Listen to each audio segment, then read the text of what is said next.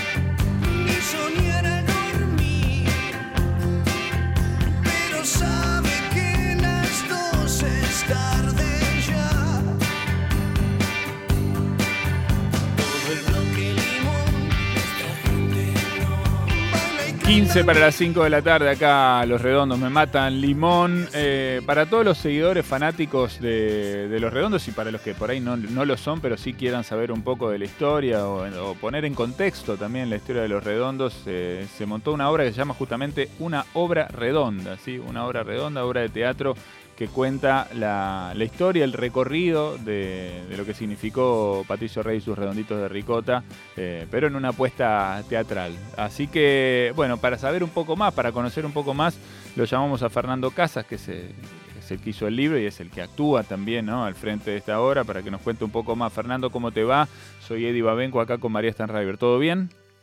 ¿Cómo andan chicos? Muchas gracias. ¿eh? No, no, por favor, gracias por atendernos. Eh, bueno, contanos un poco cómo, cómo arranca esta, esta idea, dónde empieza esta idea, si fue una noche con un Fernet, si fue en, un concierto mismo de Lo Redondo, con amigos, ¿cómo es que aparece? Hay que hacer una obra de teatro y contar esta historia. En plena pandemia fue, y por una necesidad de abordar algo más que un tributo a los redondos musicales, ¿no? Me parece que cualquier tributo, a mí me pasaba como público que quedaba corto, por ahí en el viaje que invitan a realizar y al fin y al cabo después entras y más o menos luqueados eh, están los los que tocan, ¿no? Entonces, y me parecía raro que los redondos, eh, que nacieron como una varieté en medio de, fiestas y, demás, no tuvieran desde el teatro, ¿no?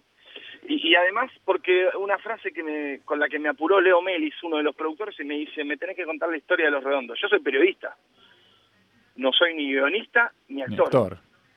Y entonces de tanto hablar por ahí en la radio o en, otros lugares, este, surgió esa necesidad y, yo le dije, bueno, hay que hacer algo más, que entre tema y tema de una banda podamos llegar a contar algo de la historia. Y fuimos eh, convocando gente, actores, eh, performance y, demás, y fuimos eh, hilvanando el guion de manera cronológica, estos, como dice nuestra promo, entre el 76 y el 2001, al país le sangraron muchas cosas, entre ellas los redondos. Está buenísima la, la, imagen, pero me parece alucinante esto de que vos hayas pegado este salto, ¿no? Porque yo me identifico, digamos, desde, desde el mismo lugar, ¿no? Me imagino, si yo quisiera contar una historia, pensaría, bueno, pongo a alguien a, pongo a alguien a actuar, ¿no? O sea, si yo quiero, de repente se me ocurre escribir una historia, que tampoco lo hago, pero digo, si, si tuviera esa pulsión tan fuerte, ¿no? Como la tuviste vos por ahí, decir, bueno, voy a llevar esto adelante, por ahí digo, bueno, ¿quién podría actuarlo? No, no pensaría a mí, vos te animaste y saltaste, o sea, que había algo ahí que te daba ganas de, de subirte a ese lugar, ¿no? De ponerte en ese lugar. Sí, tiempo con la pandemia. Claro, un montón de tiempo. Básicamente, eh, igualmente los vamos, este, los, los conductores de radio, los periodistas somos un poco actores e impostamos la voz y de repente algo que sabemos, eh, lo que preguntamos ya lo sabemos. Eh, y hasta cuando preguntamos desde el no saber, hacemos un acting, ¿no? Justamente para, que, para el que escucha. Y a mí lo que me pasaba, como le debe haber pasado a ustedes, de tanto eh, transmisiones de fútbol, programas de interés cultural, adentro, afuera, eh, en el micrófono, en la producción, en el móvil, en, en la feria del libro, eh, en la rural, en, todos, en, el, en el escenario del club del barrio. Este, podés imaginar que siendo periodista conducimos la fiesta de los sí, sí. años, 95 años. Entonces, desde ahí y desde una faceta siempre de actuación y de, y de radioteatro en los programas que tuve o, o, en los que estuve justamente bien Nacional, con el maestro, con la REA, con Tom Lupo, laburando, el, el, salto fue casi que natural, te diría, y de repente lo, lo que yo hago arriba del escenario, como se dice en el ensayo, es, bueno, y después este Fer sube y cuenta el cuentito, ¿no? Total. Este, no hago más que eh, hacer parte de un relato histórico que después se fue volcando hacia como un stand-up, pero este, soy el conector que lleva de la escena de teatro pura y dura a eh, la canción que va a ejecutar la banda en vivo. De allí eh, a la performance y laburamos eh, palo a palo, incluso para esta fecha del sábado en el Shirgu, con la directora donde vamos a incluir una, una escena nueva, o sea, una rutina nueva va a vestir una de las canciones, ¿no? Que por ahí no tiene nada que ver, porque los redondos, en recitales de los redondos nunca entró patinando a alguien o hizo danza claca o se colgó de un aro, ¿no? Y nosotros en la segunda parte del show, después de recrear las mononas, los monólogos de Sims, el bufercho, eh, la muerte de Walter pasada por el también del teatro, nos jugamos al fleje y, e intervenimos la obra redonda, ¿no? Está muy bien, bueno, está bien además rescatar esa, esa parte que tal vez es la menos conocida, ¿no? Los muy fanáticos seguramente saben y conocen de eso que podríamos llamar la, la, prehistoria de los redondos, ¿no? Los primeros años en La Plata, la formación en la Galería Rodrigo, esta, esta, esta cosa que vos decís de espectáculo de varieté, ¿no? Que incluía la música, pero también monólogos y todo tipo de, de, de, performances, ¿no? Entonces está bueno porque me parece que eso también tiene una cosa teatral y visual muy importante, ¿no? Es un componente que, que los redondos tenían, que después fueron abandonando en función de, bueno, de, de, dedicarse a hacer una banda de rock un poco más clásica, ¿no? Sí, yo lo que quería era, una de las primeras imágenes que se me vino era que se corra el telón y que haya 10 tipos arriba del escenario y que sea un hermoso quilombo el escenario, ¿no? En esa época primitiva de lo que vos decís los shows del Teatro Lozano, los shows clandestinos, los que no hay en registro del pasaje Rodrigo, y después la obra intenta eh, reflejar ese pasaje de ser un montón, de hasta el look del que hace del indio, eh, y, y, terminar eh, que empieza con su este ambo, de cuando él se decía, lo presentaban como el astronauta italiano, a la linda pilchita, ¿no? con la que cerró los shows de, de, de Uruguay o, o, de Córdoba, ¿no? Pasando por incluso una camisa muy parecida a la que usó en Racing. La obra está cuidada desde allí también. Muy bueno, bueno, muy interesante. Para los que quieran acercarse entonces al Cirgu, ¿cómo, cómo, cómo hacen? ¿Dónde compran las entradas? ¿Cómo, ¿Cómo se conectan? Bueno, a través del sistema Passline están a la venta, va a haber entradas en la puerta. Eh, más allá de eso, eh, las, las anticipadas ya están agotadas, así que este, hay que, hay que apurarse. Igualmente los invitamos a seguirnos en las redes, ¿no?